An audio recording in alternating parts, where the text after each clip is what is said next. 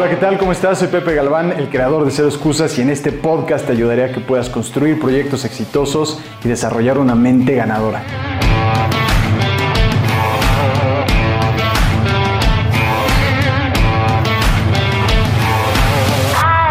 ¿Qué tal? ¿Cómo estás? Bienvenido a este podcast de Cero Excusas. Hoy vamos a estar hablando cómo poder hablar en público, cómo mejorar tus habilidades para hablar en público, cómo dar un TED Talk.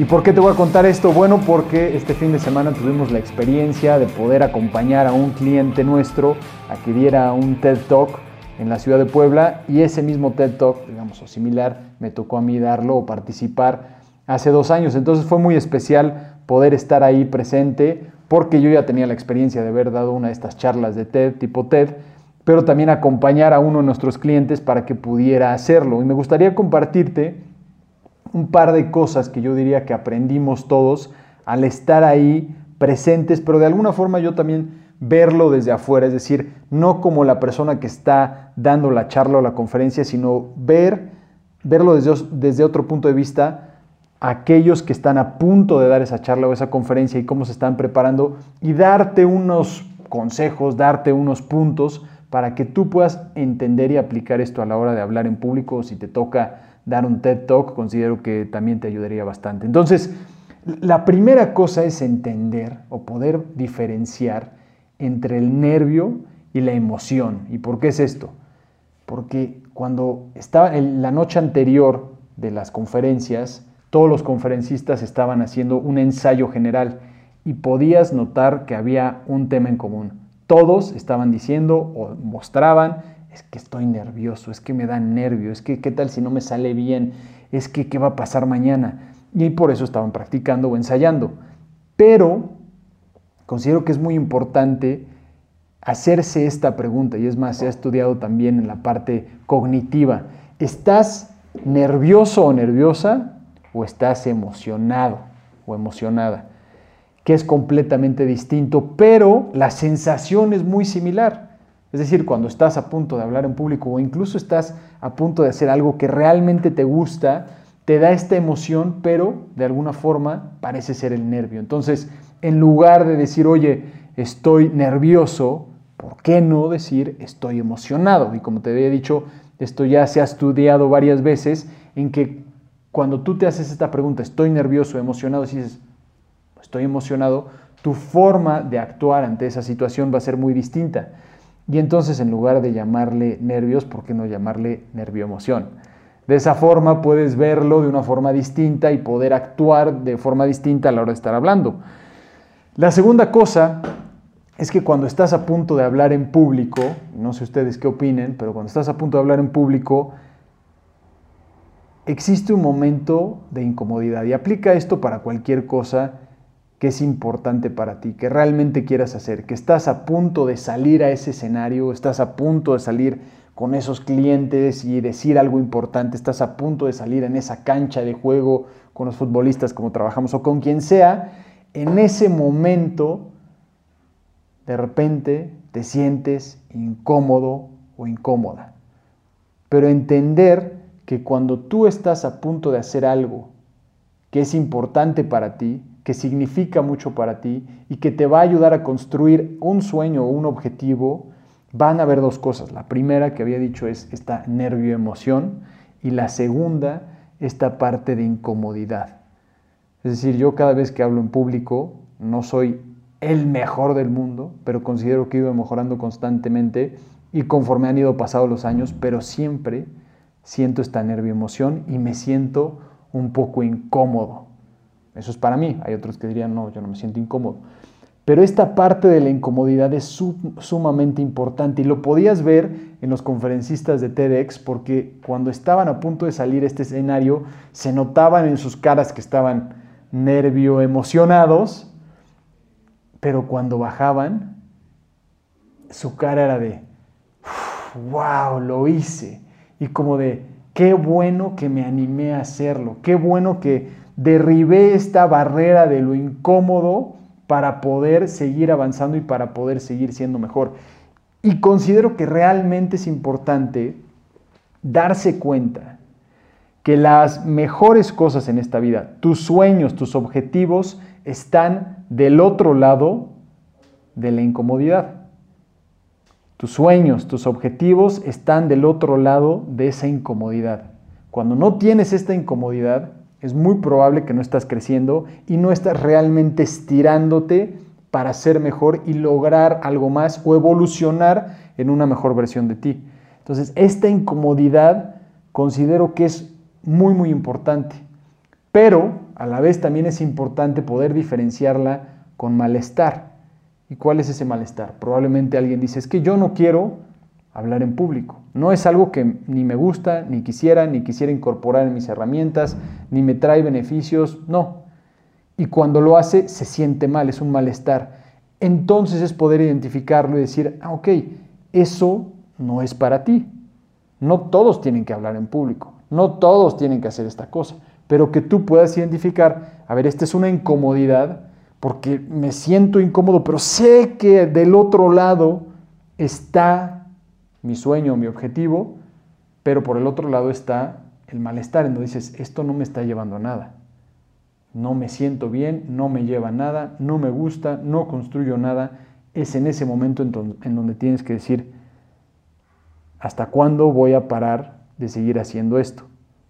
Y Steve Jobs tenía un muy buen ejercicio que explica que se ponía él frente al espejo y que decía, después de un cierto tiempo, si yo me veía en el espejo, en el espejo y me daba cuenta que no estaba bien, que esta cosa que estaba haciendo no estaba bien, entonces era momento de cambiar.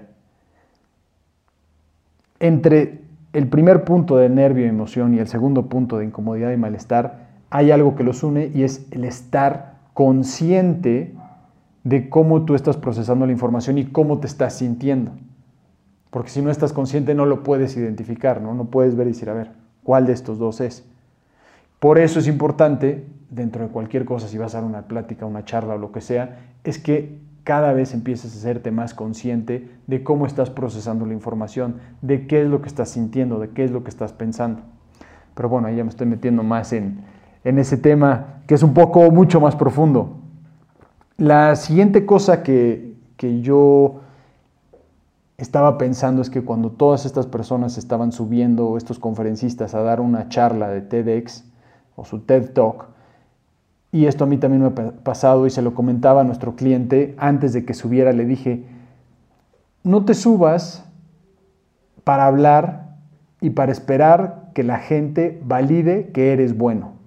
Porque si es así, solamente vas a estar pensando en lograr eso, es decir, en estructurarlo de tal forma, estructurarlo de tal forma que otras personas digan, ah, sí, sí es un chingón, ah, sí, vale la pena escucharlo, sí es cierto.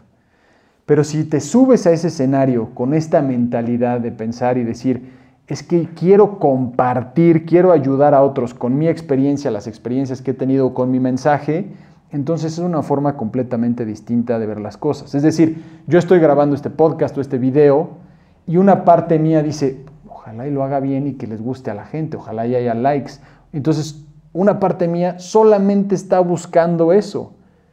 Pero cuando me doy cuenta de esa parte, digo, no, es que ese no es el approach correcto, porque el approach correcto es, en mi punto de vista, subirte al escenario o dar un mensaje o comunicar lo mío, porque sé que esto le va a ayudar a alguien más y de esta forma me estoy conectando mucho más con mi propósito de poder ayudar a otros a través de esta misión que es este podcast, estos mensajes, las conferencias, workshops, etc. Y es más, yo diría que se aplica en todo, ¿no? Cuando subes algo en redes sociales, ¿por qué lo subes?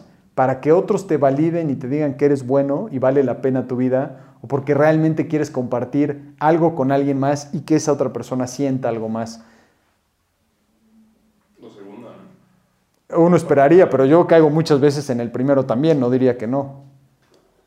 ¿Cuánta gente, estoy viendo, corre maratones ahora solamente para esa foto final? ¿Cuánta gente no se pone super fit solamente para esa foto final para que la gente te diga, ah, súper bien?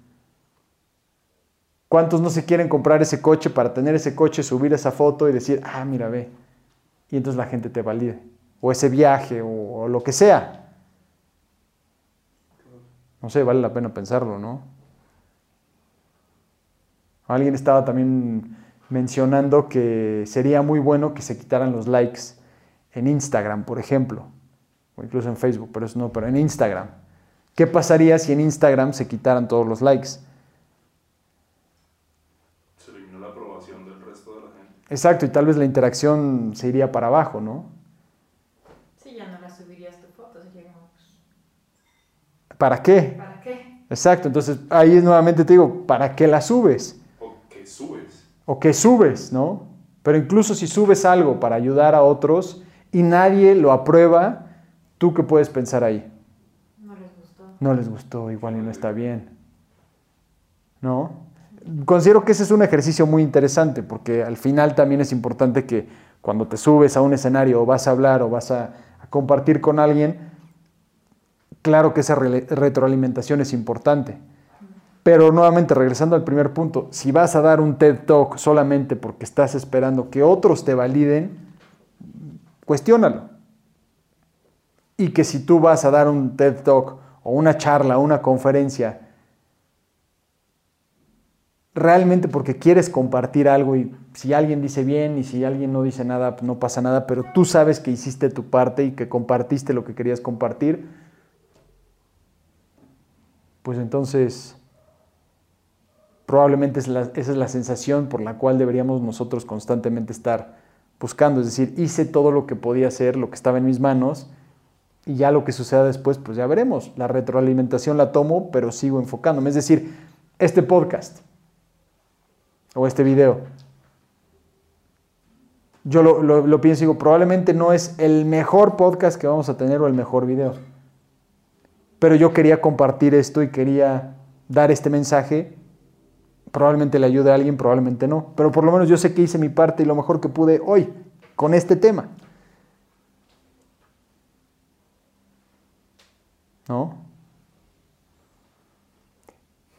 Y otro de los puntos es, dentro de los TED Talks y todos estos videos y todas estas plataformas, los mensajes se empiezan a repetir. Probablemente son distintas historias, pero son los mensajes de superación, de, de creatividad, de ir por tus sueños, de atreverte, de animarte, de los fracasos, de los momentos difíciles, de, de ser al- alguien, un loco soñador, de tantas cosas que todos los hemos, lo hemos escuchado. Hoy en día estamos llenos, repletos de datos e información. Pero lo que yo me estaba poniendo a pensar mientras escuchaba a los ponentes y veía a la gente, decía, la mayoría de esta gente no lo va a aplicar. Y eso lo vemos, o sea, la mayoría de la gente no aplica todo esto. Hoy en día tenemos acceso a tantos datos, tanta información, pero la gente no lo aplica. Entonces, ¿cuál sería el propósito de asistir a una charla así? Si no vas a tener en cuenta lo que va a decir. Claro, más que, más que eso, o sea, porque igual alguien dice, bueno, yo quiero ir porque, por entretenimiento, nada más quiero ir y porque había un mago y me quiero entretener, me quiero distraer, perfecto, ¿no? Pero a lo que iba es, dentro del, pensamiento, dije, bueno, ok, todas estas personas, todos tienen obstáculos, ¿no? Y allá afuera existen videos, cursos, todo, e incluso gratis, audios, podcast, lo que sea. Alguien ya tuvo ese obstáculo y ya encontró alguna forma de cómo sobrellevarlo. Y ahí lo tienes. Y mucha gente ya sabe cómo hacerlo, pero no actúa. Y, y esa es una de las cosas que siempre me pongo a pensar, ¿por qué no actuamos los seres humanos? O sea, ¿por qué nos, nos complicamos la vida? ¿Por qué si ya sabemos que si quiero tal cosa o otra cosa, y digo, bueno, estos son los dos o tres pasos que hay que hacer, la gente no lo hace? O no lo hacemos. Yo digo que eso es increíble. Por eso la, la inteligencia artificial nos puede de alguna forma superar porque le dices, haz el 1, 2, 3, 4 y hace 1, 2, 3, 4. Le dices a un ser humano, haz 1, 2, 3, 4 y te hace 2, 3.5, 5. Y dices, güey, te dije 1, 2, 3, 4. Y claro que esa parte creativa del ser humano nos ayuda, pero a la vez, cómo también nos afecta bastante. Entonces, ¿cuántas charlas más se tienen que subir? ¿Cuántos podcasts más se tienen que subir? ¿Cuántos cursos más tienen que haber para que ya tomes acción en tu vida y sobre todo avances y progreses en la persona que quieres ser y en la dirección que quieres ir? Eso es lo que yo pensaba mientras veía el, el, el, TED Talk y que yo también me lo cuestionaba. Decía, hay cosas que yo quiero mejorar y que, ¿por qué no las he mejorado?